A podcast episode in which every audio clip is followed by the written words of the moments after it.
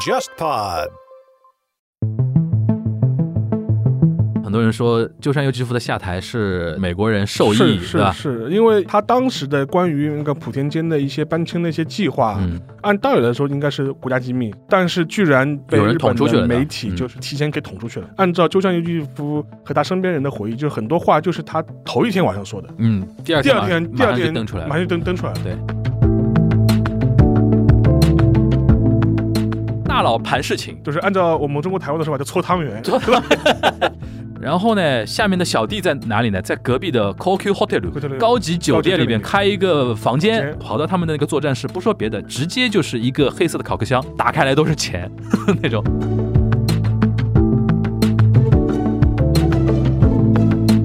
我这也可以讲讲，因为小英会三之后是森喜朗接任，对，自民党急救章一定要选一个总裁来接替他。对，森喜朗就凸显出轮装政治的不好轮呢装政治的一个最大 弊最端。大弊端就是有傻逼会上台。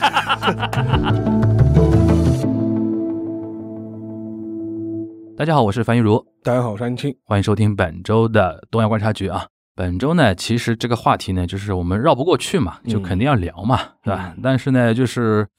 因为时效性已经不是那么强了，但是这个事情本身在呃在发展中发展过程中啊，呃，但我们就结合第二落点吧，跟大家稍微聊一聊，就是日本的自民党总裁选举啊。日本自民党总裁选举这个事情啊，历史非常悠久啊，因为日本的那个政治结构决定了自民党总裁约等于日本首相，对吧？其其实都不是约了，都不用约了，就等于嘛，对吧？呃，所以说他从一九五五年建党之后啊，自自由民主党建建党之后，掌握了国会多数之后，自民党总裁的争夺其实就有点像我们中国乒乓球一样的，就全运会难过奥运会嘛。对，就是你在党内赢了之后，基本上就是没有对手了。所以说，我们今天可以结合那个自民党总裁选举的历史沿革啊，历史历史上的一些好玩的一些故事啊，跟大家聊一聊这一次的一个总裁选举啊。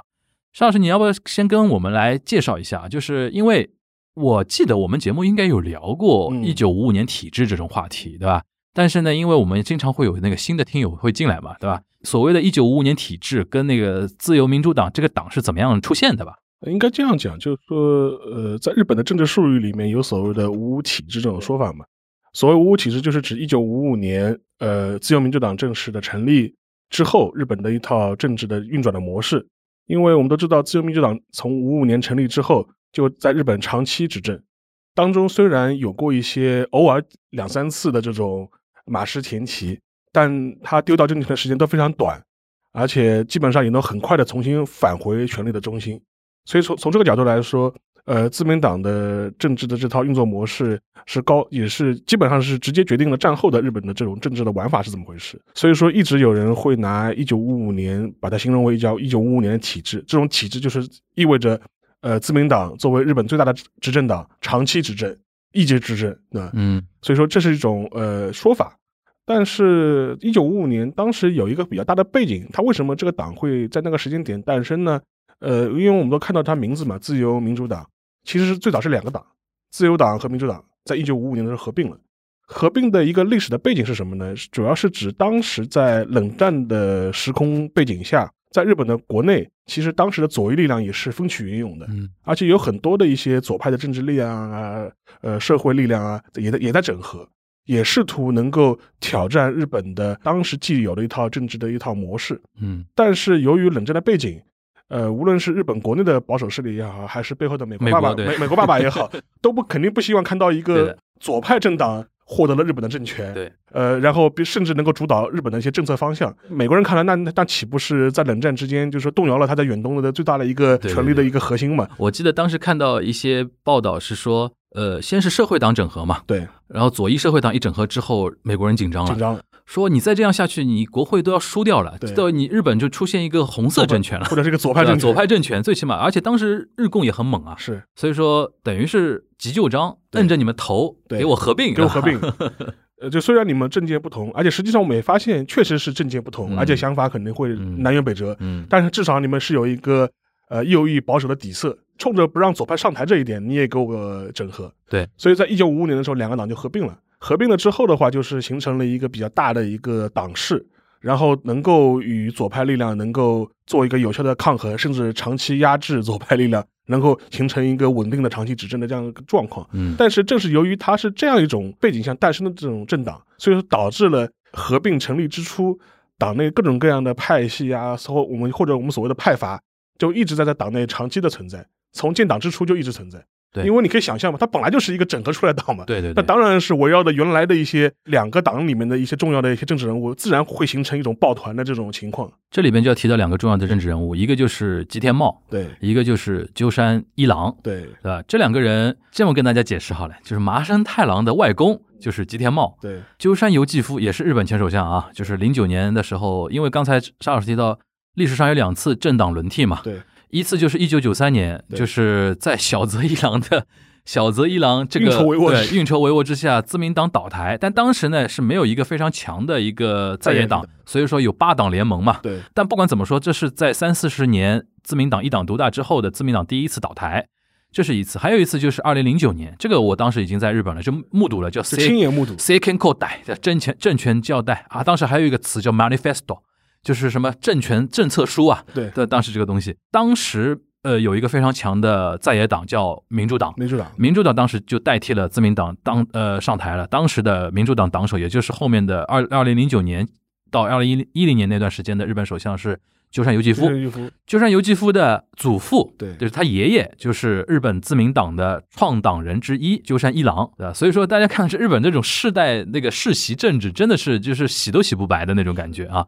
其实这两个人，那就是说那种政治立场的严格，就是持续到现在嘛。呃，自民党内部一直有所谓的叫鸽派、鹰派这种对这种说法嘛。就从那个年代开始，因为你想，可能鸠山一郎这种人，他们的立政治立场可能更偏传统价值一点，对对吧，因为吉田茂这个人。国际派嘛，那个沙老师可不可以跟我们稍微介绍一下吉田茂？其实这个人很值得研究的一个人、因啊，为吉田茂他原来的话是日本外务省的官僚，对他是外交官出身，所以外说交官他出身非常懂美国、懂懂海外的。对，当然他就是在日本三十年代，就是说是对外侵略扩张的这个过程当中呢，就是也发挥了一些马前卒的这种作用了。嗯，严格意义上来说，其实也是有一点就是历史的这种原罪在的。对对对，但是相对来说呢，他对日本当时，尤其是就是三七年、三八年之后的一些政策呢，持一个比较反对的态度，就是他手上沾的血相对少一点，少一点。嗯，但是呢，但是他比如说他在呃，比如说九一八事件之后，满洲国成立的过程当中，其实也发挥了一些不好的作用。对对对，但是呢，他是属于呃，在日本国内的所谓的不扩大派。对，他的想法就是说，哎，我们守住中国东北就对可以了，对的没有必要再对去就是发动新的战争。不是激进侵略派，不是经济训练派，他是保保守侵略派，保守侵略 保派守，所以说，在一九三七年之后，他在日本的政坛就是属于一个被冷边边边缘化缘化的状态，嗯被边缘化的状态。另外一方面呢，因为他是外交官的身份嘛，就是他跟英美之间有一些自己的暗中的管道，嗯，所以说，其实我因为我之前也翻译过一本书嘛，就是十日十日十十年，就是嗯当大时家就可以的下单了啊。美国驻日大使的他那个回忆录嘛，嗯嗯它里面其实很有劲，它里面就是隐晦提到过、嗯，吉田茂呃吉吉田茂，他就接触过类似像吉田茂这样的人，啊，然后呃，就比如说，甚至在一九四一年底、一九三年初，当时日美已经开战了。对，当时他作为一个美国大使，不是被关在日本了吗？对对对对就是对你因为你是属于已经是敌国的敌国大使了嘛，嗯，虽然不会把你怎么样，但至少也会把你囚禁起来嘛。对，当时他还记录过，他说，呃，有一些。跟我交好的日本友人还是悄悄给我送吃的过来， 呃，其中其实有些人就是高度怀疑，就是像像吉田吉田茂茂、这吉田茂这样这样嗯这样类似的人物，但是他正是由于二战期间，尤其是太太平洋战争期间，他是属于一个被边缘化的政治人物，嗯，所以导致一九四五年之后，他就可以我回来了，就是 就满血复活。对，然后等于是 GHQ 啊，美国人也好，他会对这帮人相对放心一点，放心一点，对啊，他虽然就是虽说也不会去追究他在呃太平洋战争爆发之前不会让他的做战犯嘛，对战战犯前的一对些对政治责任，对但是甚至反而会高度的去利用他，或者是给他一些相关的一些权柄去做一些事情。所以说，在一九四五年到一九五五年之间，日本的政治坛政坛上面最重要的一个人物可能就是吉田茂。嗯，当然，吉田茂其实，呃，他跟美国围围绕着日本的战后复兴、主权归还，也确实是发挥了很多作用。最典型的例子就是签订那个旧金旧金山山合合约约嘛。嗯当然，我们中国是不承认旧金山合对约对的。对对对，呃他等于是稳定日本战后局面很重要的一个很重要的一个人人物。呃，而且就说是很多时候他也出过他的回忆录，我记得国内也出过中文版，国内也出过中文版。哦，吉田茂回忆录我们都出很过，很早，当哦然可能是九十年代的时候，九十年代大的概时现在搜不到了，应该候嗯，可也能没人敢再出 了吧。电子版可以找到的。电子版可以找到电子版可，OK 以找到。那聊聊那个鸠山一郎呢？鸠山一郎相对来说的话，这个我觉得其实你应应该你来聊啊，就是说啊，因为为什么呢？就说是啊第一个是零九年的时候，你目睹了，就说他儿子，他的孙子，那他对，就是他的孙子嗯，如何崛起，对，因为他能够成为呃民主党拱出来的首相，很大原因他是民主党的大金主嘛，对对对对，民主党党背后的政治资金全部是他提供的嘛，游记夫的事情，我可以说，就是伊朗，你可以介绍一下，就是他们也算政治大世家吧，政治大世家，所以说基本上的话，就是鸠山一郎相对于吉田茂来说，他的政治立场上来说，当然他有个保守底色，这是不用讲的。但是相对来说，他更多的意义上来说，他可能是相对来说是偏鸽派一点，嗯，或者是更缓和一点。嗯，然后在跟美国人的这种交往过程中，或者是这种应付过程当中，更多是发挥着一个所谓坚持日本传统价值观的对这对种对对味道更重一点，没有像吉田茂一样能够对美外交上面能够更加的长袖善善舞嗯或者是能够更灵活的应对。对更多他要坚坚持一些所谓日本的一些底线。或者是价值观，或者他是这种价值观就相当于现在的修宪派吧，有一点，对吧？因为他们这有一批点人就始终认为现在的日本现行宪宪法是美国摁着头签订的，亲定的，对，就是他们一直主张修宪和要主张日本人自己修订的宪法。然后说一下啊那个为什么沙老师 Q 我聊那个游击夫，我大概一三年的时候专访过他，当时非常有意思，就是一三年的时候也不知道哪根筋搭错了，就是找了一堆那个政治家啊或者经济学家啊，或者说一些名流的一些那个电邮啊什么的，上网搜嘛。因为当时那个要给那国内写稿子嘛，就觉得说名人的专访，或者说那种政经界人士的那些专访，可能大家会比较要看。然后我就壮着胆子以电邮发一发一圈，对吧？然后竟然竟然哈多亚马有 Q 的，就鸠山由纪夫的那个办公室，他就回这个消息了。说啊，可以可以来采，呃，那我就喜出望外嘛，到当时就去采了嘛。我记得还是在什么阿嘎萨嘎那边有一个他的一个私人办公间，因为当当当时已经卸任那个首相，他因为家里很有钱嘛，什么东西标准规格都是非常高的，对，然后办公室在那个赤坂这个地方，对吧？然后非常好的一个办公间，然后跟他大概深聊了一个多小时吧。后来我才知道，因为他当时啊，就是在接受我这个采访之后没多久，他就飞到北京去参加了一个清华大学主办的一个叫国际和平论坛，好像是。嗯，他等于有点像打前站，就是在参加中国的一个和平论坛之前，先接受一圈中国媒体采访，是先那个是发发声那种感觉，吹吹风那种感觉。我等于是那个 timing 抓得非常好，反正那个时间去找他的中国媒体，他反正也不会怎么拒绝，因为就在我采访他后面，因为报纸发稿比较慢嘛，我就看到凤凰卫视李淼发了一个专访，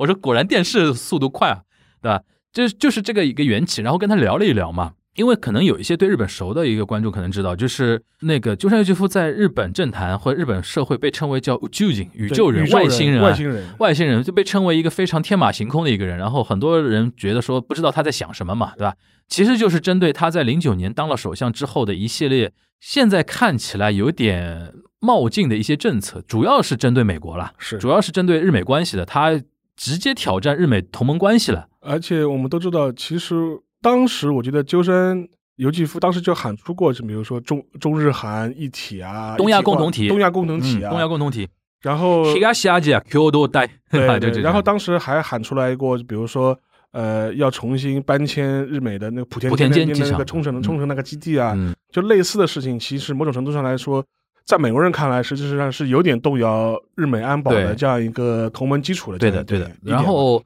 动摇到什么程度？美国人直接下场下指导棋了。而且是到现在还有很多人说，鸠山由纪夫的下台是等于是美国人受益，是对是吧？是，因为因为为什么这么说呢？因为他当时的关于那个莆田间的一些搬迁的一些计划、嗯，和当中那些谈判的一些过程的一些重要的一些文件，按道理来说应该是国家的国家机密，甚至甚至是最高机密，就是，但是居然。在当时就被有人日捅本出去的了媒的体嗯就是提前给捅出去了，而且按照鸠山由纪夫和他身边人的回忆，就是很多话就是他头一天晚上说的，嗯，第二第天二马天，第马二上就天登出来马了，上就登登出来了。对，这一点的话，实际上是有点就是出人意料了嘛，就很明显，就是说是他身边是有的一些官僚也好，或者有某些身边的一些负责这个具体操作的人也好，心腹，嗯心腹也好嗯，就是故意向媒体向外就是透露这些消息，然后在政治上面打击他们。对我记得零九年他刚上台的时候啊，就一片好评，因为的确自民党执政很久啊，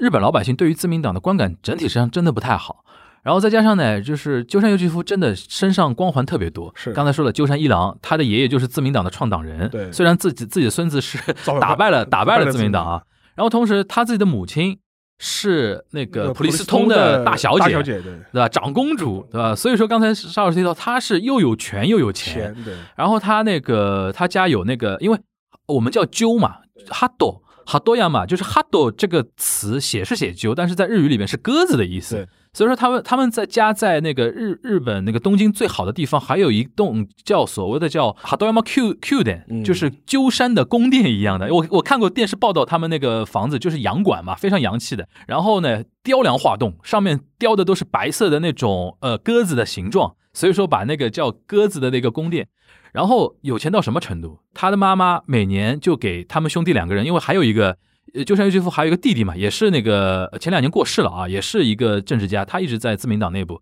就每年他们兄弟两个人光拿他妈妈的零用钱就就活得很滋润了，对吧？然后党内的，尤其像民主党当时没什么钱嘛，对主要是靠几个金主，金主对吧？那个鸠山由纪夫就大金主，所以说他能干干到什么干事长啊、党首啊这种位置。所以说，当时就是日本他当刚当首相的时候，对他的一个正面性非常非常强烈的一个正面报道。但是因为他的政策呢，挑战了日本的一个底线，后面就看舆论马马上转向，对，天天说究竟这个人怎么，哎呦什么，我们现在首相在想什么，我都不知道啊，嗯是吧？对这个其实给日本老百姓就洗脑嘛，然后再加上莆田街那个事情一直推的不好，所以说他就是一下就坠下去了那个感觉。所以说呢，这个也导致现在一个后遗症，就是日本现在在野党势力一蹶不振。应该这样讲，就比如说，经过这一年的疫情的反复，嗯或者是一些相关措施的不利，导致比如说日本民众对自民党的失望对支吧持率很低，，对，啊但是反过来对在野党的呃一对在野党的一看支持率更低一，看自野呃在野党还更低，但为什么就就能归归结到十年十多年前鸠山由纪夫那个年代，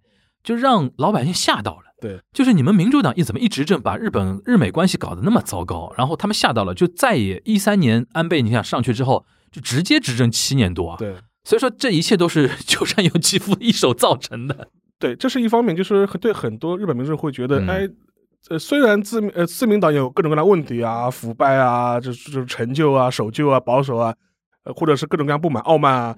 但另一方面他觉得至少还能做事，还是个压舱石，还是个压舱石，嗯就但是你让换让你把它搬走之后呢，换了一个在野党上来了嘛，就是对觉得完完就是连连维持政府的正常运作可能都我会都有不问知道题你。们想干嘛，对吧？对那那种感觉。然后这是一点，但另外一点呢，也跟就是一九五五年以后的这样一种日本国内政治的一种嗯格局和历史的这种严格也有关系了。因为可以这样讲，就是在五五年体制建立之后，呃，日本的保守阵营完成了大的整合，嗯，就基本上虽然党内有派派阀之间会互相攻伐，会互相拆台、互相斗，但是至少能够在选举的情况下一致对外，就永远是国会多数嘛，永远是国而国且会绝对多数，就国会多数。但是反过来，就是他的左派阵营内部呢，反而从六十年代以后，各种各样的分裂也好，小党并林立嘛，嗯，就是我们我们掰扯一下，就说是原来的社会党，就是说嗯社会党从社会党里面分裂出去的这种政治力量就很多。对，然后除了社会党之外，当然也还有日本共产党。对，然后还有一些奇奇杂杂、零零零散散的一些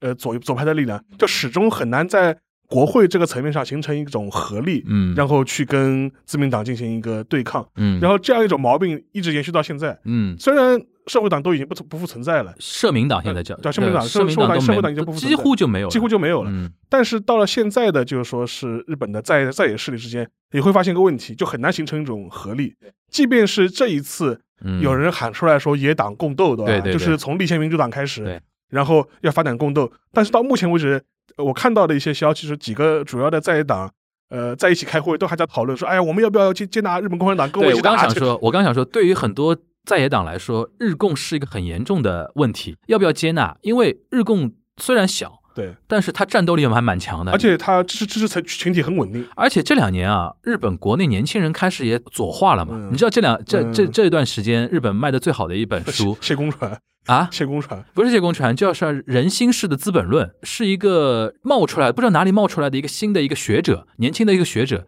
他写了一本《资本论》，研究马马克思的。嗯，然后呢，就是极左嘛，绿左，其实你可以理解呃为绿绿左绿绿左绿绿左左。然后他写了一本书叫《人心式》，就人就人人类的人，新是 新旧的新，世是世界的世，人心式的资本论，然后卖了五十多万本了已经。然后你就看得出来，很多年轻人都在关注这个人，就是看得出来日本现在极年轻的那批人，因为国际上那个左也是一种新的一种趋势嘛，对吧？但是因为这几十年来，对日共被刑诉的那个形象就非常的奇怪，对导致像立宪民主党、知野新男那帮人呢，就觉得你像病毒一样的对，我又想要你的战斗力，对吧？对又不想跟你画上等号，对对吧？因为怕那些有一点不太喜欢日共的人就完全不投我，所以说这个事情就非常微妙，对对吧？呃，然后我们可以借着那个一九五五年体制这个话题，可以往后梳理啊。自民党总裁选举，其实五五五年开始，你刚才因为提到了嘛，像吉田茂啊，像鸠山一郎这些人的斗争啊，其实一直一直在往下传嘛，无外乎就是鸽派、鹰派、鸽派、鹰派，然后鸽派里面还分，鹰派里面还分，对吧？然后什么传到现在可能就红池会啊什么的对这样的。保守本流，保守本流。 然后中间啊，中间一度啊，到了七十年代啊，六七十年代，就是最为血腥和残酷，但最 drama 的，就是所谓的叫角福战争，或者说叫三什么三角大福，三角大福战争，对吧？这个可以让那个沙老师稍就微是来介绍一下。大家大福都吃过了，对大，dive good 就是怎么说团子吧？日本的这种青团。对，日本青团，对对对，dive good，对。对，然后日本青团，它里面当然是草莓啊、豆沙啊什么甜的，的，反正就甜的。对，对它甜品，然后它当然不是绿的， 对对然后三角大夫怎么说呢？就是说是其实是指的当时日本就是说自民党内部的四主要的四个政治人物当中，他们各取他名字中的一个字。三就是指三木三木五夫，三木武夫对也当过日本首首相对。，然后米奇塔给我，对嗯角田中角荣，嗯，卡卡贵，然后卡卡贵然后，我们中国人非常熟悉嘛，因为中日邦交正常化对就对，是在他一手九里七二年就他一手促成的这嘛，就促成的嘛。明年正好是五十周年，五十周，年，对，这是这是角角，然后呃那个大嗯，大大平正方大平正方也是很有名的，大平正方也是很有名的，对吧？就是田中角荣做首相的时候，大平正方是外相的，外相对对大平正方，大平正方呃也访过华，然对后跟中国的一些当时的一些老一代领导人其实关系都关系非非常好嗯非常非常好。呃，也是属于在中日关系交往上面就是有功的这么一个对对日本政治家，中国人民的老朋友，老朋友对嗯吧。然后福茂就是福田康夫他他爹了呀，对，福田赳夫。福田赳夫，福田赳夫也是中国人民老朋友，对因为在他任上等于签了那个对呃呃那个叫什么友好协友好协议呃友，一好协九议七九年签的一嘛，九七九对啊吧年？签的。然后的话就是有这四位，嗯，就基本上是主导了七十年代的日本自民党内部的一个他们算当权力时斗的争四大派系的 top，对，就是然后老大，四大派系老大，每就每次比如说总裁要选举了，就各种一一通操作，对吧？对对嗯，，当然后面还有那个中村跟康弘了，对，那中那国那中他国小一辈了，但但是他发挥力量是在八十年代， 80年代这就对整个六七十年，就六十年代末到七十年代，整个打的最狠的就是这四个人，对就是而且到后期就是角角服嘛服，角服战争嘛角，服这个战战这个是非常有名的一个一个词汇了，对吧？当时那种密室政治、金元政治，可以说非常龌龊啊！嗯，我记我看当我看过一些那种 NHK 讲的那种纪录片，就是我你光想象那个画面就很有意思。大佬们都在赤坂、永田町料，亭或者说虎之门那种料亭料亭里边聊事情，对吧？然后那种女将，对吧？一个一个带客人进来，哎，来先吧， 先这个进来多少那种感觉，引进来，引进来就哦 k i m o s 坐然后坐坐坐坐下来就开始盘，盘，大家大大佬盘事情，就是按照我们中国台湾的说法，就搓汤圆，就是大佬呢在料亭里边盘事情，然后呢下面的小弟在哪里呢？在隔壁的 CoQ Hotel Hotel 高级酒店里边开一个房高级酒间，店就套间，套间或者总统套。这是什么呢？作战室，因为当时没有手机啊，对只是那种电话机电啊，所以说当时怎么确保那个自己的？因为跟跟大家简单介绍一下，自民党总裁选举就是党内选举党，内选所有的国会议员才有资格投票，再加上些地方党部的一些票，对吧？是，他叫什么党友票啊，对，党有票，但是主要是要你要抓住国会议员。对然后呢，我们一般说什么派什么派呢，就是看他有手底下有多少个国会参众议员的对人数。对然后呢，这帮人是怎么玩的呢？就大佬，就是 top 的老板都在料亭里面聊事情，然后呢发指示给给给旁边下面的小弟给，旁边酒店的小弟，旁边酒店小弟呢开个套房，嗯愿意投我们这边的呢，到我们酒店的包包间来几。零几号了，几点几号进去不许出 来，因为因为现在做不到，因为现在你不没法收人家手机嘛，对吧？当时你没没有电话的嘛，对，对所以说对外一切联络都是小弟在那边房间里面啪啪啪啪啪啪跑来跑去，那种黑黑的那种骷髅电话。对对吧？那种那种接电话啊啊，我们这边几票了，我们这边几票了。你光光想想那个画面非常有意思。然后说，当年有一年就是好像就说三木武夫吧，是三木武夫好像就性格上的没有斗性，不像田中角荣那么厉害嘛。那么厉害我我当时我就听到一个一个一个政治家他在回忆嘛，他说就看到房间里边的议员人一下少了一个，一 下又少了一个， 然后就说跑到田中角荣的，跑到他们的那个作战室，不说别的，直接就是一个黑色的烤壳箱对丢给你，打开来都是钱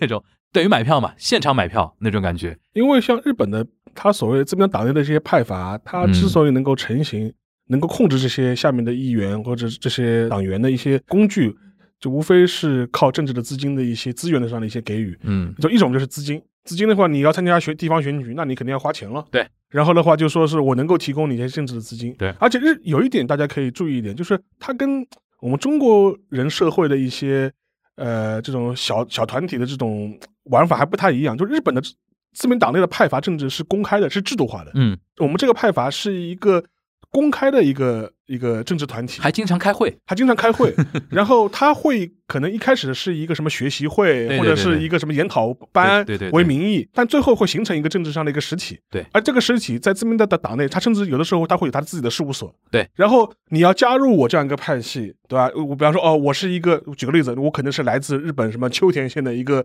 乡下的一个。呃，一个小人物，我第一次选进了国会，作为自民党的年轻党员选进了国会，那那你就开始站位了，就嗯就是是你拜码头哦拜。码头了，嗯然后各可能各个派阀都会来找你，哎，对这个你大有希望，对吧？你加入我们就是比如红十会，对吧？然后我们会给你政治上的资源，然后给你给你竞选的资金，让你去能够连任，对让你能够甚至当然也会协协调一些呃，比如说下一次选区的一些协调。就我举个例子，比如说。虽然你这一次是在秋田的秋田的 A 选区，嗯你选到了议员，但我们觉得你下一任的话，在这 A 选区的话，可能不是很保险。嗯，我们红十字会的力量可能在 C 选区我更们我们在岩手县更强，我们在延伸更强，嗯要不你就移籍到延延手县去，对对对吧对然后我们在那边可以罩着你，对更好。对对对，但会发现这种政治上的资源的给予，一个资源，一个政治资源，一个是资金的上的一些给予，然后保证你的在国会的政治生涯能够长期化对。然后这个能够给予一些日本的一些新进的议员很大的吸引力，所以说我要加入派阀。但是他在加入派阀之后，你也要给予很多东西，你要当大哥嘛，肯定要对大方一点的。对，吧说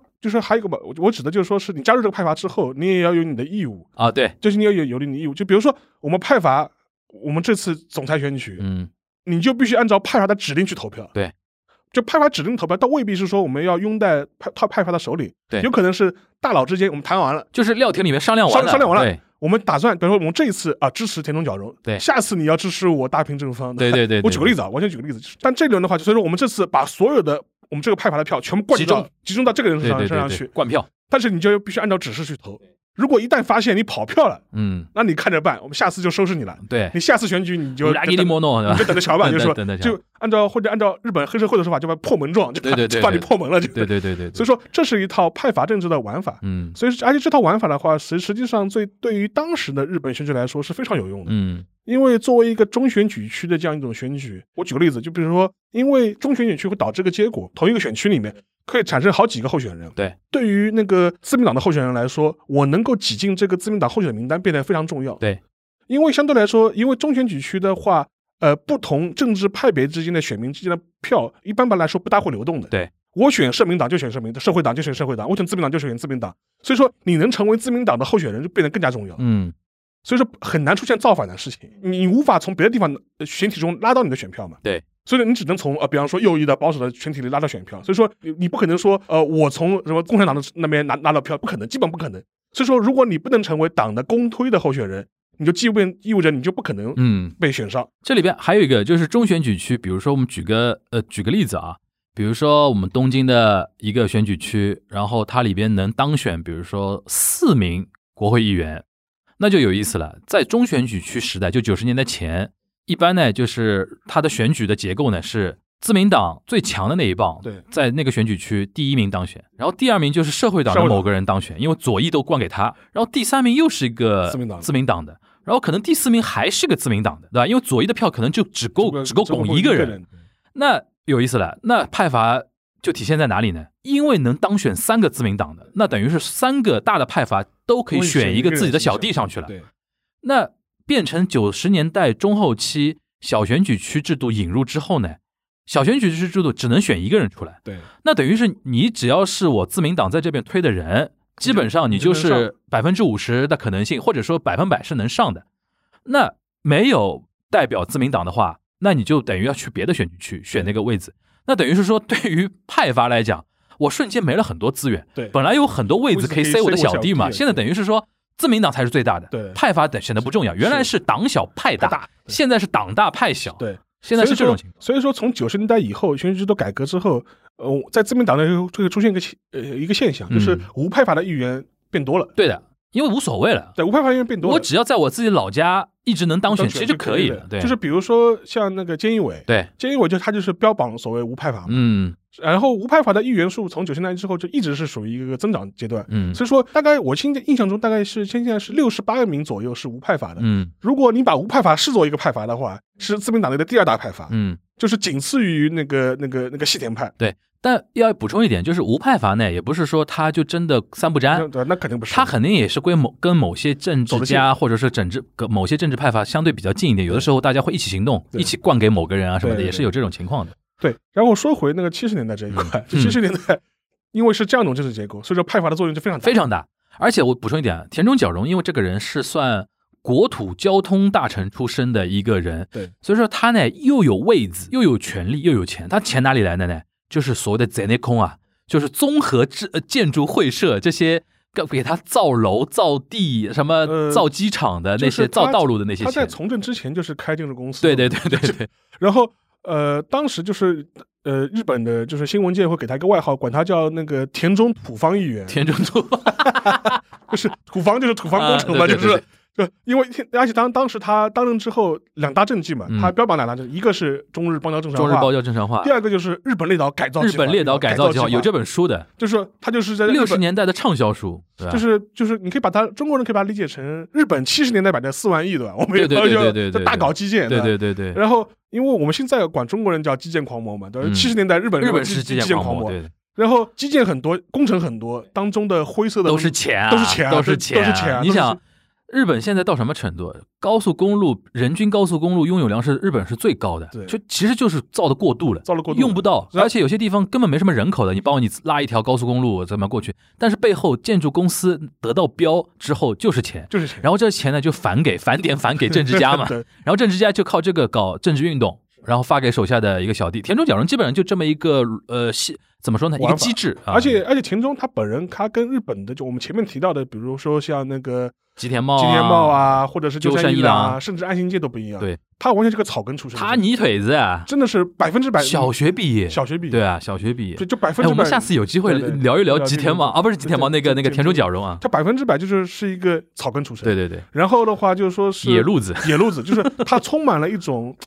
呃市井的智慧。，对对对你当然你可以说它市侩气很重，，对对对，但他他也无所谓，他甚至把它当做他自己的一一个个骄傲骄傲，嗯他就是我跟你们这帮精英就是不一样。这个呢，我建议大家如果懂日语啊，或者说你可以可以上网搜一搜那个田中角荣的一些街头演讲，对对对，虽然很难听懂啊，他的日语因为带带口音，然后声音又厚厚对又粗又粗糙那种声音，但是如果你带着字字幕看的话，你会被他说动，因为他就是草根语言，没有那种什么政策上的那种东西，而且他把这一套交给自己女儿，对，超会讲超话会的。讲然后说我们我们现在要做什么，然后怎么怎么样？你看那那那那上面那帮人每天就这样瞎搞，他们懂个屁呀、他们什么什么什么 然后我们还是一家人那种感觉，你马上觉得说老百姓就爱他这一套，而且他是新泻县选出来的嘛，新泻县基本就是田中的王国嘛，王国对田吧？中王国从来没有输过那种对对感觉，对吧？然后的话，所以说这一套的话玩法的话，就是对田中来说，让他也是如鱼得水嘛。有一段时间也特别受到对欢迎，不过呢，成也此，败也 此，因为他这套玩法，他后面也是引发了很多这政治上的腐败的弊案的一些对丑闻对啊，对就比如说那个洛克希德的那个那个相关的一些他的下台也是因为这个嘛。像事情嘛，他甚至也是作为日本前首相，居然也被那个判判刑，嗯然后呃坐牢，嗯，然后当然也当他也被迫退出那个自他民好党真的好像尼克松啊，啊，是就日本尼克松那种感觉啊，是是对吧？所以说这是一个当时的一个背景嘛，但至少就是由于他我这套玩法，也导致了为什么呃他跟那个福田之间的战争或斗争会如此的嗯激烈嘛？嗯你可以把它想象成日本自民党内内部两条路线的斗争嘛？你想福田赳夫东大出身，对东京大学好像工学部吧，就好像脑是子好的嘞，好的对就是而且是一精英出来一出来就是到什么大藏省啊，各就是啊种对对对各对种省厅最好的公务员出身一条路子，然后做了几年之后从是事做什么政治家的什么秘书还是什么，是对吧？对然后开始因为政治家好像也是给他自己爹对对还是怎么样，我有点忘了，然后。他的一条路线上来，他眼中他纯精英路线，对，他看田中角荣，你就是个乡下人呀，对吧？ 对你就是个泥腿子土包子嘛，对吧？对然后他们这种打打斗真的是六七十年代的一个主旋律，特别好看，就基本上你因为他们两个人的区别太鲜明了，太鲜明，太鲜明对了。太鲜明，所以说，当然后来当然福田也当过首相了，对对对就是说这这就个是轮装嘛， 轮到他了，轮也轮到他了，轮到了他了。所以说这个呢，就是你你也可以解释，比如说为什么呃日本的首相会换的比较快，嗯，嗯相对来说会比较快。除了像我们比较熟悉的，就是说是可能呃从两千年以后小泉以后，可能一年一换比，较早的没事，中曾跟康侯算长的，呃对，石田勇人也算长的长吧的，对吧？其然后实有人是三年吧，对三年已后经来算长的已经了，算长的了。对然后这个呢，一一方面的话是由于它日本的一些它一些政治的一些选举的机制，嗯但另外一方面的话也是日本国内的，就是呃应该说错了，就是日本自民党内部的一条派阀的一套生态，嗯，决定了你很难做长。对。因为为什么很难做长呢？大家派系之间都互相彼此牵制，对彼此妥协，对，就是这然后导致个结果就是就是皇上轮流坐，今天到我家，对，就是比如说这次选举，比如说总裁选举，我们派系比如说推个某某某，就差个两票，啊，对，那我跟别的派系说，这样我们只做一年，我们我们只做两年首相，然后下次我们投你们，对，就这样，就是要谈好的就这。样谈谈好对对的，对真的就是这样谈好的。对对对所以说这也导致了，就是说日本很难出现这种长期执政的对，首相。所以说像中中曾跟康弘、跟小泉纯一郎、跟安倍晋三这种，真的是非常少见。是艺术，是艺术，就是我们因为经历过最近十年的安倍时代，会觉得呃，好像做个什么两任很正常的，对对对，这实际上才是艺术。而且实际上面，如果某一个派阀的呃人当首相时间过长，或者是任期过多，很容易被成为其他派阀攻击的众矢之的。对对对对对，就比如说这一次，因为我们都知道安倍晋三的他所在的派系所属的派系是叫所谓的细田派嘛，对对对，也是属于保守本流的。嗯 因为由于他的长期执政，在这一次，比如说呃，像上一次那个总裁选举的过程当中的话，你就很难想象再出现一个细田派的人去当首相了，对基本上是不可能了。对的就其他派系也不会容忍这种情你你况。敢这样硬上的话，哇别的派系就团结了， 对对对因为本来就是分蛋糕嘛不，对，他妈还要自己吃光， 那肯定是不肯。肯定是不可能。嗯所以说这一个这也是解释说，所以说去年的时候，当时菅义友上台之后，我当时就是也为某个媒体写过一篇文章，嗯就分析这样一个情况嘛。我当时这个判断，我就说菅义伟之所以能上台，很大程度上就是因为他所谓的无派系的身份嘛，嗯，就是还能给其他派系继续。分蛋糕的一个对机会和对时间，就觉得你上去之后，你很难成为一个长期政权嘛。对，这里边我觉得还有有一点可以要点一点啊。其实田中角荣当首相时间不长的，但是他真的是影响了整个七十年代是日本政坛。为什么？他就是影子将军嘛对，我不当我还可以控制。 ，King Maker 嘛。对， 所以说他的这一套做法呢，就影响了一个人叫小泽一郎，对对对对对 对，嫡传亲弟子，对对吧？对，嫡传嫡 传，对吧？然后我觉得可以从七十年代我们到那个提到那个九十年代了，啊嗯就小泽一郎这个人也挺有意思的，就是他好像对自民党那种根本就无所谓，他好像沉醉于做那种 king maker，对吧？他也不希望做什么首相，他到现在没做过首相。他也有过机会，也对有过一些时机点。他其实窜升很早嘛，对四十多岁的时候就几乎做到那个自民党党内的一个领导阶层了，对对，但吧？他更喜欢当苏秦、张仪嘛，对对对对对对 就是对，纵横家，纵横家。纵横家。然后他当时有一个政敌就是竹下登嘛，竹下登是做过首相的了，对，但是竹下派现在还在啊。 对对对对，竹下派现在还嗯在。然后那个竹下登当时当上首相之后，其实间接的有点导致小泽一郎有点意兴阑珊了嘛。是是是，其实有点催生了后面九三年的那场自民党的那个败局嘛败，局因为当时他等于纠结了八个在野党，有点像什么呢？有点像上次那个以色列一样的，就只要对不是内塔尼亚胡都可以 都可以，对吧？那因种为感觉。当时呢叫什么非共产，对对对对，八党联立政权，八党联立政权，然后呢，就是唯一的目标就是推翻自民党这。边怎么弄后面九三年是做到了，对但是呢，这个东西真的昙花一现，经历了三个吧，对像羽田滋啊，那个村山村啊，山富士呃，村山富士几个人之后，九五年之后，这里边要提一下，那个村山富士不是有一个非常有名的叫村山强化嘛？九五年是日本二战结束，战就败是战败五十周年的一个呃一个时间节点，当时推出了一个叫村山谈话，当时日本国内是觉得说是要给战败做一个了结和结算，对，就是以村山谈话的形式，因为村山谈话是我们中国这边是能接受的一个一个谈话，对吧对？呃，当时其实是日本最愿意面对当时的那个历史负资产的那个时候，是 但是因为这个政权结构太不牢固了对，自民党马上反扑回来了。反扑回来之后，因为当时村山富士做首相的时候，当时自民党党首就是河野洋平，对对吧？等于是在他们这些人推动下，推出了那个村山谈话。后来村上谈话结束没多久，等于自民党又回来之后呢，就马上上台的自民党就背着一个包袱对，就传统的右派那些人说，你怎么来处理村上谈话？对你承认还不你承认还不承认？这个就成为整个九十年代后期到直，其实直到现在，对日本头上的一个魔咒。对就是国外呢也不理解他，你怎么反省战争反省的那么不到位对？他国内也很委屈啊， 我就是我们九五年已经反省的那么到位了，你们老是按着我们的头干嘛了？对吧？那种感觉，这个是题外话了。就是九十年代，直到刚才沙老师提到的那个政治改革之前，小选举区之前，日本经历过一段非常强烈的一个叫政治动荡期嘛，它非的一常个混乱，非常基本上混乱，，基本上从八九年开始，嗯，一直到就是那个换换天皇开始，对吧？对八九年开始一直到九五年，嗯，混乱的平成， 混乱的平成这，混这个开端非常混乱。我看过当时美国驻日大使的一个评价嘛，嗯当时他就跟美国国内报告嘛，嗯他说我到任日本当大使、嗯大概才不到两年，嗯我已经见了四个首 相了，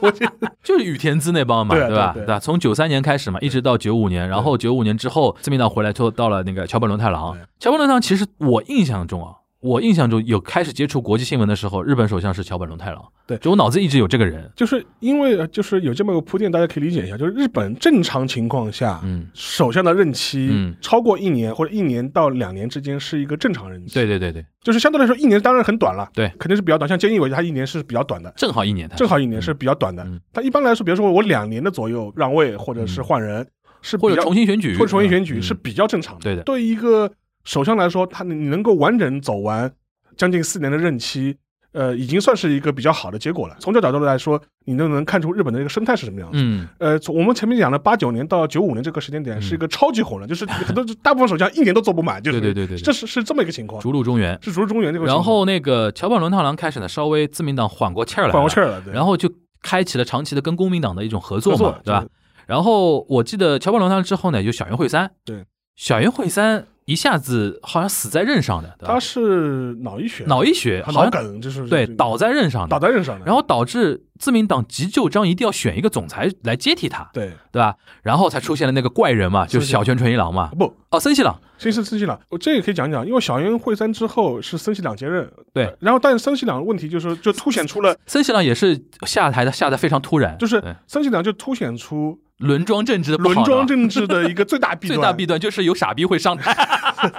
就是他是作为一个资深议员，对，党内大佬，嗯，但是他既没有通过党内选举，对，更没有通过国民选举，对然后获得了这样一个总理的位置，等于妥协出来的一个妥产妥协出来的，物各个派系妥协出来的，嗯呃，就是他所在那个派别，也就是细田派嘛，嗯，就是当时叫森派嘛，对就是，森摩利哈，摩利哈嘛，嗯后面就变成西里呃那个西田派嘛。嗯这个派系相对来说人数是最最多的，嗯然后后来就拱了这么一个人出来。对对但他这个人本身他没有经历过呃党内选举，也没经历过国政选举，然后上台之后呢，各种奇葩言论非常多。嗯，这里边呢，其实跟可以跟大家说一下，因为我记得我们在聊奥运会的时候对有提到过那个对对对那个森森西西朗的问题，就他的问题呢是在于他其实是用你刚才说法搓汤圆的高手，对，各种倒江湖，对吧？对各种那个平衡关系力量，就党内政治他一把抓的。对，但是这种人呢，就是面对舆论、面对国民、面对一些大场面、正式场面，就有点不太上台面。对，对，而且个人呢，其实缺乏一点魅力，说老实话。然后颜值嘛又不高，但对经常呢，而且呢是想到什么说说什什么么，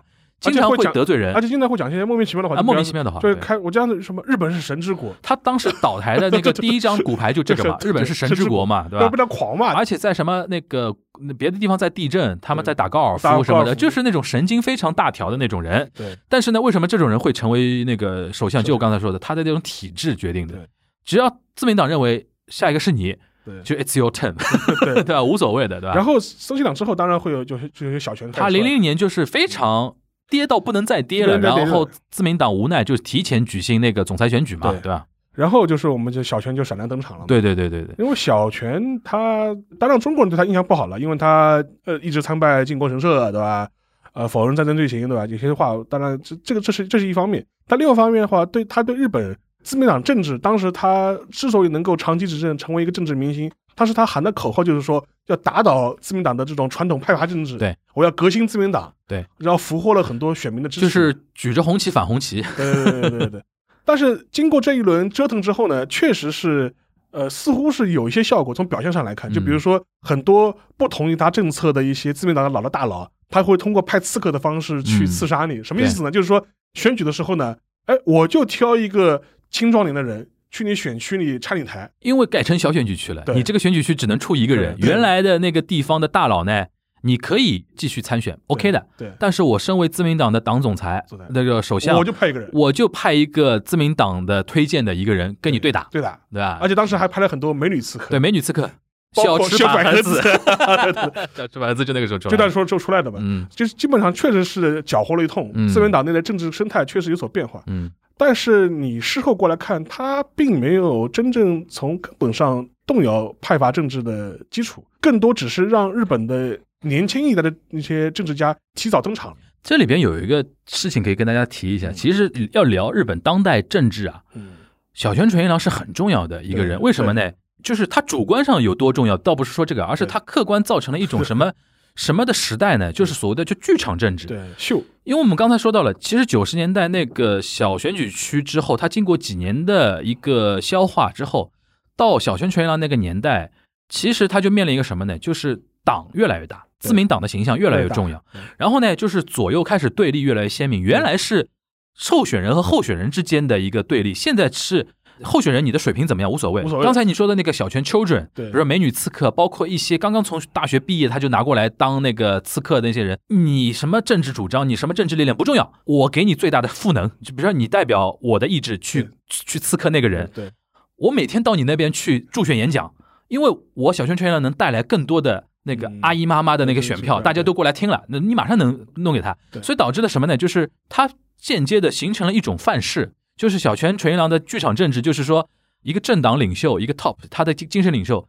他的那种张狂，他的那种个性化，他的那个媒体里边的战略的一个讨巧，对，是最重要的。然后你这个政党的政策具体是什么？你的意识形态是什么？你的价值观是什么？不重要，，对，所以说导致他的那种五年的那种执政成功，就导致了其实从两千年开始到现在，日本就进入了一个叫所谓的剧场政治的一个对一个时期。一方面是由小泉纯一郎这个人启动的，第二方面我们不得不承认说他的一个主要的一个背景就是小选举区这种一系列的政治改革的一个引入。是的，对吧？这是一个客观的一个条件，对然的后再加上有这么一个 key man 的一个出现，他当时要打败那个，因为我记得那个森喜朗下台之后，他当时的那个自民党总裁选举，他面对的又是桥本龙太郎是的，桥本龙太郎又想那个东山再起嘛对，跟小泉选嘛，其实跟现在这一次有点像的是，桥本龙太郎很像现在的岸田文雄这种人，对对对对，所以这待会儿我们可以最后分析那个那个河河野太郎的一个战略啊。就当时桥本龙太郎是党内的大佬，力量非常深厚，对吧？而且他觉得我都当过首相了，对，然后现在一看，傻逼们都已经下去了，这对总归还是我了。对然后他就选，一开始他是领先的，对就是怎么怎么算他都肯定赢。后来小泉纯一郎做了几件事情，先把田中真纪子招到自己的麾麾下，下就是对田中角荣的女儿。对田中角荣女儿有点像朴槿惠，为什么？她因为一直陪着她爸爸出访嘛，长公主出访嘛，对，因为她好像她妈妈好像是是很早就去世了还是怎么样，反正我有点忘了。然后她深得田中角荣的那种真嗯真传传，然后讲话舆论非常喜欢田中真纪子跟那个小泉纯一郎这个控比，然后就是讲出来的话都是那种可以马上下标题的那嗯种。他们两个人一唱一和。在媒体掀起旋风，媒媒体只报道他们。对，像桥本龙太郎这种传统政治家出身的人，突然觉得，哇塞，你们都不踩我。对但是因为自民党内部的总裁选举，它有的时候也会受外界舆论影响。为什么呢？因为有国政选举后面等着，，对，总裁选举如果背后等着了一个那个众议院国会大选的话，你想，对于自民党党内的议员来说，哪个总裁舆论形象最好？利于我众议院选举，利于我下次选举啊对，所以说后来就是票越滚越滚滚，都滚到那个小泉纯一郎那边去了。后来他才，而且他又提出什么用我在自民党打倒自民党啊什么的那种东西，对，然后最后是用这种铺天盖地的一种舆论压垮了那个桥本龙太郎，他当选了自民党总总裁，裁然后当了首相，然后再用这套打法把在野党打得趴下， 就是他反正就是说反对我的就是反对改革，对对，反对我的就是反对那个新新的那个日本的那个前途，就是他这套话术非常像九幺幺以后的小布 什，小布什。不嘛，对不吧？，小小布什啊九小布幺什一和小布什，对就说对对，你要么是站在美国这边，要么就是站在恐怖分子对这对边， 这个呢，也是我之前翻那个平成史的时候，那个保坂正康着重批评的，对，就是政治被二级对立化了嘛，对吧？中间没有中间地带，对所以然后大家都搞得非常的极端亢奋极，那端那种那种对那种感觉。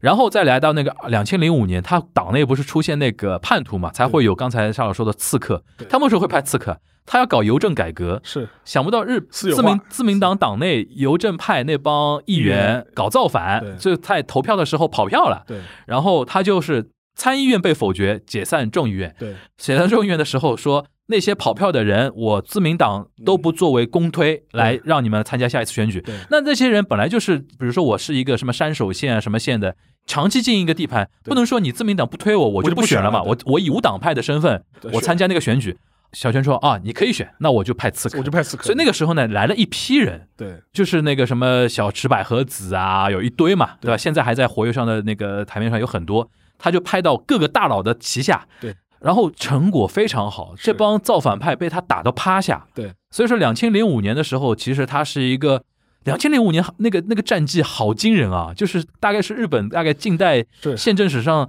可能最不像 日本一次一次那个政治的一个对大大的一个一个一个多拉玛了，那对那那种感觉。想不到他就是说在自己最辉煌的点上，然后决定是说要交给那个他安是倍安倍嘛，呃，他是属于急流勇急流勇退。退，另外一个的话，我觉得他也是，因为就前面提到嘛，他虽然动摇了日本自民党内部的一些相关的一些政治生态，嗯，但是他没有从根本上改变派阀政治拜这样法对，一个政治，他还是拜法的，这种现实。对，所以说我觉得他并没有像后面的安倍一样，比如说我修改总裁选举的办法，让自己能够获得第三个任期嗯对对对对更长。他就说我任期到了之后，我就我就走了，他还蛮酷的一个人，他是蛮酷的一个人。然后就导致个结果就是说是，呃，后面的至于交给安倍也好，后后面的是福田康夫也嗯好，那是后留给后面的一个政治的一个博弈的一个结果了。对。但是后面的话就导致个结果，就是后面接任他的一些日本的自民党政治人物就很难接过他呃小泉剧场的这样一个衣钵，因为你舆论声望太高了，我我不会玩了。对不会后面的人接不住。后面的人接不住。你想那个，其实安倍晋三在零六年接的时候，本来其实声望是蛮高的，对因为他因为一些年轻嘛年轻年嘛年轻，然后有的时候对外比较强硬嘛，对有一些年轻人对嗯比较喜欢那个安倍嘛。但是即便如此，他也当时也接不住，也就过了一年多，对就出现很多那个问问题嘛。所以说我觉得从这个角度来说的话，小泉是一个两千年以后可确实是可能最重要的一个日本的最强势的一个，最强势，的一个日本的总裁。嗯，因为虽然安倍他时间是很长了，嗯但是他更多是利用了一些各个政治派系之间的一些缝隙，对，然后能够稳固了自己跟自己的一个长期的一个政权。另外一点的话，当然我以前我们以前聊过，就是他跟对日本官僚系统的改造啊，可能对也也有很大的关系在里面。他把官僚系统的命根子掌握在自己呃手里了，驯服了嘛，对对驯对驯服了我们官僚体系嘛。所以说，我觉得从这个角度来说的话，我就嗯你前面讲的那是蛮蛮有点像的，就是说可以是可以对照今年这一次对选举的，对就是乔布伦特兰对应岸田文雄，，对，其实我们然可以后小泉对应河野，对，河我们可以河野太郎把眼光跳到现在是了的啊。现在是因为菅义伟嘛，就是宣布不参加这个。现在的时程是这样的：九月十七号公告，然后有个十二天的呃十二天的准备，准备，九月二十九号这个月的月底啊会投，当天就会有结果。然后这个很快，而且基本上，因为他现在是呃自民党国会议员，嗯，地方党会的党员和党友，先是先先投一轮，对，如果第一轮没有决出胜负，或者是没有人超过百分之嗯半数百分之五十，然后会有第二轮投票，就前两名对嗯对决。前两轮对决，然后第二前两轮对决的时候的话，就是说是会导致个结果，就是说是只能国会议员能投，嗯，就是说是党友和地方党票就不能投了。局面更混乱，就是第一轮投别的人，然后被淘汰掉的那些票到底流流向哪里 流是向哪很里很重要的。就是大家看过《白色巨塔》吧？ 就是就跟你选那个什么教授教教授一样的一样的好吧？对对对就是说对，所以说第一轮出来投的时候，其实也很重要。就虽然我们现在已经公开宣布参选的是三个候选人嘛，一个是安田文雄，嗯安田文雄他最早，对的，第二个宣布的是那高市早苗，高市扫描，然后后面的话是那个河野太河野太郎，郎这是我们今天到今天为止，九月十四号为止是三个人公开宣布的，当然还有石破茂和那个野田野圣圣子子还没有正式宣布他的对进退问题。甚至还有人说小泉进次郎， 对吧我觉得他应该这次不会算。了吧，算了吧，就是，但是问题是，呃，候选人的多寡其实会直接影响第一轮投票的分布，嗯，甚至有一些搞阴谋政治的一些人会提出会做一个分析，就是说，哎。有可能我为了不让某个人在第一轮能够突破百分之五十，我故意挑几个人去参选，嗯分散投票散票嘛。分分散投票，嗯，这样的话可以让呃本来排在第二的人在第二轮投票中获得更多的机会。有人这次分析高市扫描就是对占承担这个任务的，，这而且就是说还要考虑一个问题，因为第二轮投票只有国会议员能够投投票，对，地就地方票和党友票就没有了，那就舆论的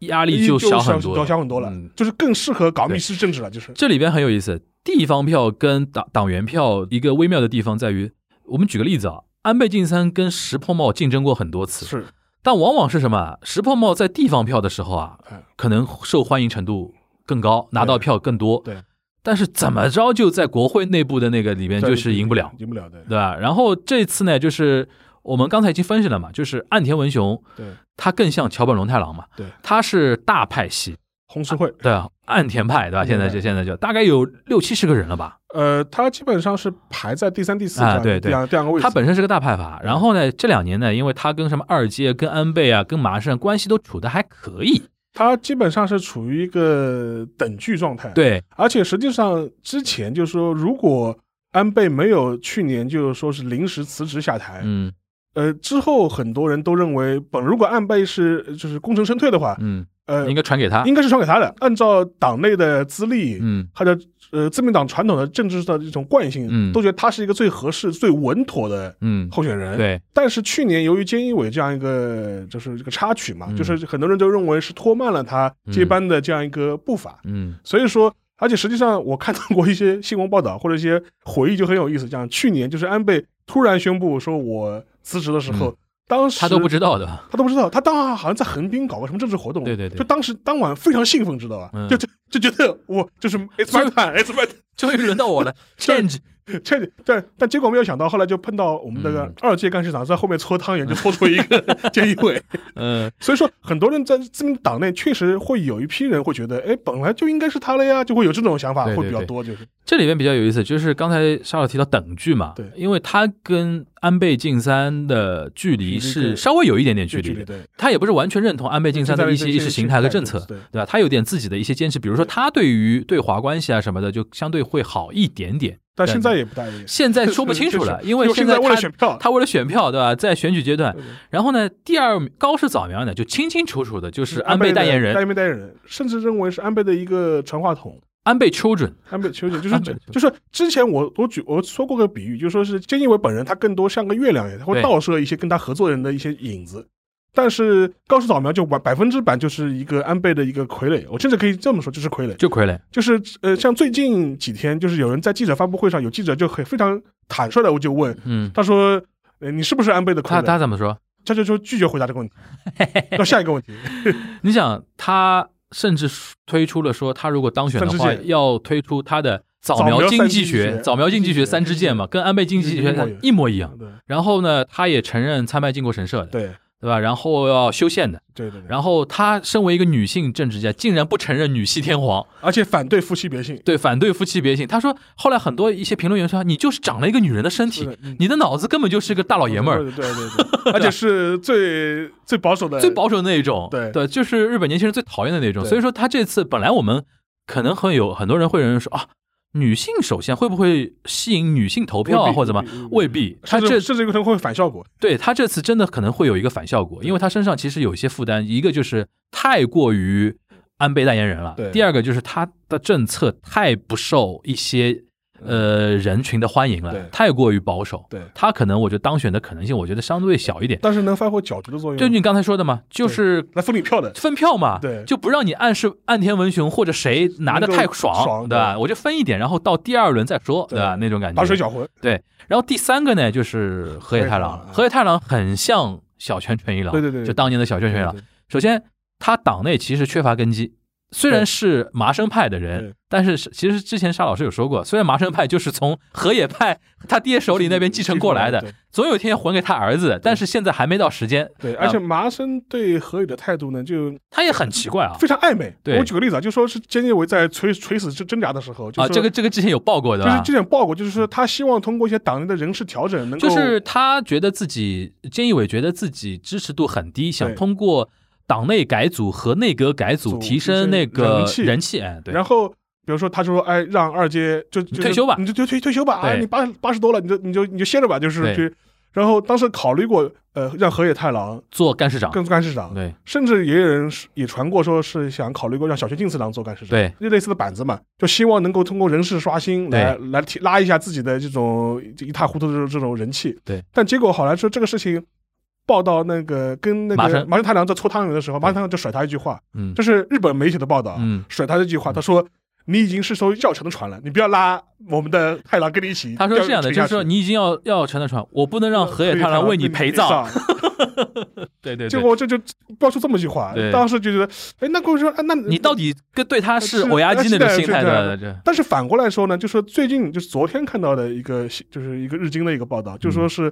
河野也拜访过那个麻生太郎，嗯希望能够获得麻生派一致的支持。嗯但问题是到现在为止，麻生麻生太郎本人和麻生派没有一个统一的说法，嗯，就是说很有可能这一次麻生派的话，对这次总裁选举这是一个自主投票，自主投票，你们想投谁投你谁们想，投投投谁，嗯就是党内没不管票了。嗯不会给下一个指导期、呃下个指令了。那这样反反过来看的话，那说明哎呀，你好像对河野太郎的态度又不是那么的支持，嗯，而且河野太郎甚至好像也很露骨的警告那个河野太郎，意思嗯说，即便你当了首相，搞不好也是一个很短命的事情。这里面提到呢，就是我看到有一些媒体报道呢，就是自民党内一些议员高官普遍反映，就河野太郎到底脑子里在想什么，大家不知道。对，就是麻生太郎的心态是这样的：一方面呢，就毕竟我是从你父亲那边手里继承的现在这个派系对对，然后你也在我这个派系里面，我肯定有一种欧亚奔啊对，就是那个像那个长辈一样像这样要的照顾你，但同时我又怕你呢，真的做大之后呢，搞我们。 对，对对对对掌握不住你，对对对所以有的时候呢，对他是若即若离的，对，既防着对又用着，对所以说这也是河野太郎现在有点，你你是怎么来看这个？这个可能就不涉及到我们看到的一些客观报道的东西了，你是怎么来看河野太郎这个人的性格呢？他是有一点特立独行的。嗯，呃，因为就比如说他在二零零九年的时候就选过一次自民党总裁，嗯很多人不知道吧？对他零九年就选过了，二零零九年的时十候二年前，十二年前啊，那时候他才多多年轻啊，嗯，还没有当过国务大臣，对没有入过阁，对，这么一个自民党来的年轻人，你居然就敢去选总裁，嗯结果当年还居然还拿了一百多票，嗯，当然一百多票主要是来自于党友票了，对对不对是不是不是来自于预言对票了，对对，鼓励票，鼓励鼓励票，，鼓励票，但是呢也不算也不算特别少，嗯，呃，但是从这个角度你也看出来，他是一个非常敢想敢敢干的一个人而，且他很早就喊出来，我的目标就是首相，这一点其实。东方人就很理解了嘛，就说对啊，你你越想干什么，你越不能就是说是说你要什么，闷声发大财，。但是他不是的，就是他在所有的呃公开的采访中，他从来不掩饰自己对当首相的这种野望对对或者这种雄心壮 志，对的，他就会说。既然你选择当政治家嗯、当政客，那你当然要当首相了。嗯就是不想当将军的士兵不是好士兵嘛？对对对这是他的逻辑。对这一套逻辑呢，你反过来，如果你放在美国、嗯欧美，相对来说很更容正常很正常。很大正家常就觉得，哎，根本你你你你从政嘛，当然是要当那个总总理了，或者对当总统了对。你不想当总统，你从政干嘛的？对对，能不能当到是另外一回事情的。对，但是他就是有这种表态，这是这是第一点。第二点的话，就是说是，呃，他在日本的政客当中，他是少数比较有国际观的一个人，嗯因为他曾经在美国乔治烫大学留学嘛，嗯他的一口流利的英语，嗯，呃，基本上是没有什么日本人口音的。对啊，是吧？我听过他的一些英就是纯英文的访谈，嗯，口音非常的好，非常而纯正且，乔治城大学是一个政治政治方面方非面常是强的，国际政治啊，对国际就政是治很强的一个大学。他是奥尔布奥布莱莱特的学生呢，学生哦阿尔伯特的学生有印象，有印象，有印象。所以说，从这个角度来说呢，呃，你也可以反过来来看，就是他对美国人来说也是一个非常可以接受的人。而且说不定有很多美国的 pipe，对对对对，对吧这？是这是这是这是第二点。第二点的话，就是说是他的形象跟日本普通政客相相比呢，相对来说比较潮，嗯，比较比较潮，比就较个人清的新一点。就比较比较个人的打扮啊、嗯衣品啊，对都是还都都算不错对的，的都算不错。对。另外一点的话，就是说，比方说他非常喜欢用 social media，对，拥用 Twitter 拥抱媒体，拥抱网络。拥抱美拥抱拥抱网络。呃，他在日本的那个推特上面有两百三十万粉丝，嗯，是日本所有议员中最最多的。对，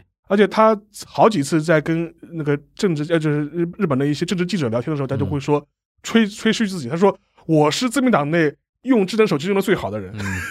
碰到记者第一件事，哎，我们加一个推特互关。嗯。 而且他也非常喜欢在推特上面就回答网友的问题，嗯嗯嗯，搞直播。嗯嗯嗯，他甚至曾经呃，当外务外务大臣的时候，来中国访问的时候，我知道。就跟华春莹的一张嗯对合影，他跟华春莹自拍了一自拍张，了一张然后华春莹那张照片微笑的非常美。灿烂的。然后他放到推特之后，华春莹那张照片得到日本网友的集体点赞。对，然后当时还发生过一个事情，就是因为他是外务大臣嘛，嗯华春莹当时是等于是一个发发言发言人人嘛，嗯发言人嘛。当时还有日本的一些比较保守的政客在下面就是嘲笑他，嗯就说你作为堂堂外务大臣，居然屈尊期跟发言人长，嗯就是就是不匹配，地位不匹配。嗯嗯结果还被他回吵回怼，嗯意思是说，哎呦，你这个人这么假正经，拍张照片都要假模假式的。什么年代了？但是面代了对吧就是嗯那种感哎觉。，但他这种这一套就非常受年轻年人轻人喜欢欢迎年轻人对欢迎，对真的是受年轻人欢对迎。就是你看现在所有的日本的民调里面，他在二十岁到四十五岁这个年龄段，支持率是远远领先的，遥遥领先的。看我看到一个他的一个综合支持率，现在在那么多候选人中，他排名第一嘛，是百分之三十左右。是所以说他很像两千年那个时代的小泉纯一郎。对，然后我们后面九二九号观察的一个重点就是说，这个会不会逆袭？就是他能不能把他的高人网转化成党内对，这里面又涉及到现在那一群自民党内的青年，或者说中间一批，就是说支持力量没那么稳固的国会议员啊对，他们可能会倾向于说河野太郎来做首相，这因为马上要国会选举了，哎就是跟那个我们刚才说的嗯两二十多年前那一场是一样的。如果河野太郎当首相的话，我觉得大选肯定赢，那哎肯定肯定肯定都不会输，对，嗯肯定肯定议席不会少，谁肯定就会不把在野党干死，对干到死， 对对吧？因为你想，他这个完全就是那个了。。谁能比魅力比不过他？而且你可以反过来想，嗯就是就是当时就是我我看到过一本一些媒体的报道，就是很多一些青壮年的议员、嗯青年议员、嗯青壮年的议员，他会说千万不能再让菅义伟去当总裁了。他说换谁都可以，就是不要菅 义伟，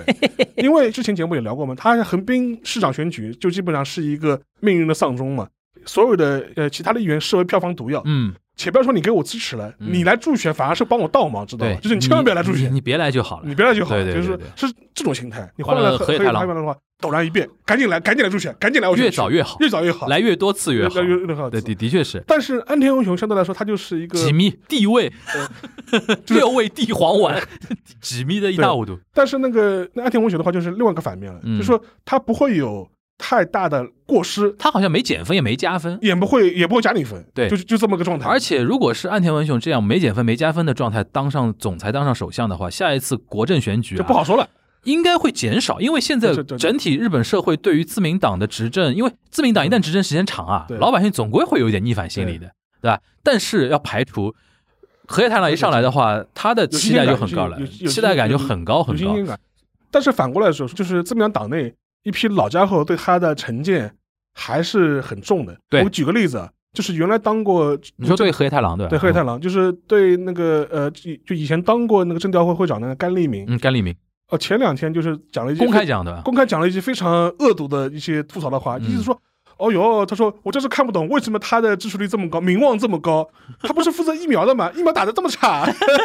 哎，但是他反而就是河野太郎自己在媒体上说，现在能打成这个样子，也是因为他的功绩，就是一套话两两种说，就是就是一套话两种说，有的人觉得打得好，有的人觉得打得不好嘛，对，也是这样因。为前两天我看过他最新的一个在 TBS，就是那个嗯十一点新闻，晚上十一点的那个嗯他经常上了，现在啊，十一点新闻，当时他接受采访就讲疫苗的数据，嗯他就是说，呃，就是根据现在疫苗的那个施打情况，二针的覆盖率已经跟美国一样了。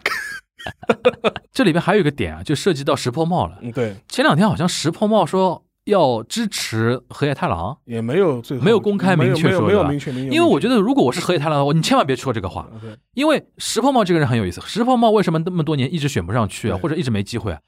他就是特别非主流，对特别非常然后非常边缘化的一个自民党内的一个人物。虽然媒体们也蛮喜欢石破茂的啦，因为他口条还可以，对，口条还可以，而且他做过那个防卫大臣防卫大嘛，臣他所以说很多一些防卫上的事情，他盘的其实他其实脑子要比安倍跟麻生好太多。对，但是呢，安倍和麻生极度讨厌石破茂。如果石破茂公开支持河野太郎，我觉得河野太郎现在未想必是要好死要死快了，两个大佬这个票离我远去了就，但是我也看到，就是私底下就说是河野太郎其实也去找过石破茂，嗯，就是征求一些支持啊，对或，者现在局面比较混混乱乱，，现在比嗯比较混乱，嗯，现在就看那个河野太郎能不能就是获得呃党自民党主要几个派阀的一些大佬的一些背书嗯或者是认可，至少你别反对我，对，啊至少你别拆我台，还有一个就是自民党那一些大佬怎么摁住那些年轻议员，是。年轻议员肯定希望河野太郎当，所以说，你可以把它理解，把这一次那个自民党世代战争理解成自民党内的世代战争，对对对对，呃，确实有这个老家伙伙都希望岸田文雄稳一点嘛，稳一点嗯而且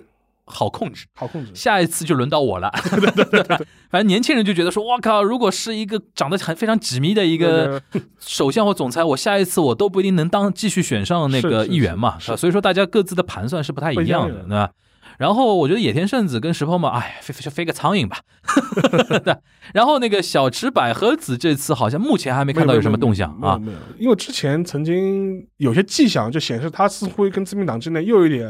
眉不来开心了眉来眼啊去，眉来眼去啊眉来眼去。因为当时二届干事长还说过嘛，我们欢迎小池回重回自民党嘛，嗯就是说。因为他这一次那 个东京都选举的话，就是自民党基本上还是对他还是比较客气的。真的哎哎，我在想，如果河野太郎真的当首相，或者说呃那个自民党总裁和首相，他会跟那个小池百合子，就就像当年跟田小泉跟那呃个田中真纪子一样啊了。不好说不清楚，说不清楚说不清说楚。不清如果说不他清觉得自己的能力就能干死在野党的话，小池百合子其实利用价值很少的，啊很少了，对。对吧？而因且为他的是形象就够够了嘛，而且说实话，如果他真当总裁的话，选举对自民党来说确实是比较乐观的。而且就好玩，啊，不，关键还有一点，他能够一扫这一年以来的一些阴影霾，阴霾，嗯，因为现在的话，基本上你自民党你怎么做当然都是不好。而且就是安倍、菅义伟呃，这一套一套东西，哦一套东西，给人现在感觉负面的东西比较多，就是需你要一个完全跟他们有距离感的一个，就是新完鲜全的是革新的这种对状状态，至少给选民这种感觉。对啊，对对我们我们自民党开展了一个新的时代了。对对这对是，这是这是这是行。那我们今天其实花了一个一个多小时时间，跟大家盘了一下自民党从创党的时候开始的到那哦现在种派阀斗争啊，对，这个派阀斗争真的是从一九五五年开始，一直对持续到了二零二一 年，而且一直会持续下去对，对吧？因为只要自民党一党独大，只要自民党永远在这个位置上的话，那个位子的一个分配，虽然现在金元政治不像以前啊，但对但是位子和阁员的位子啊，或者谁当首相啊。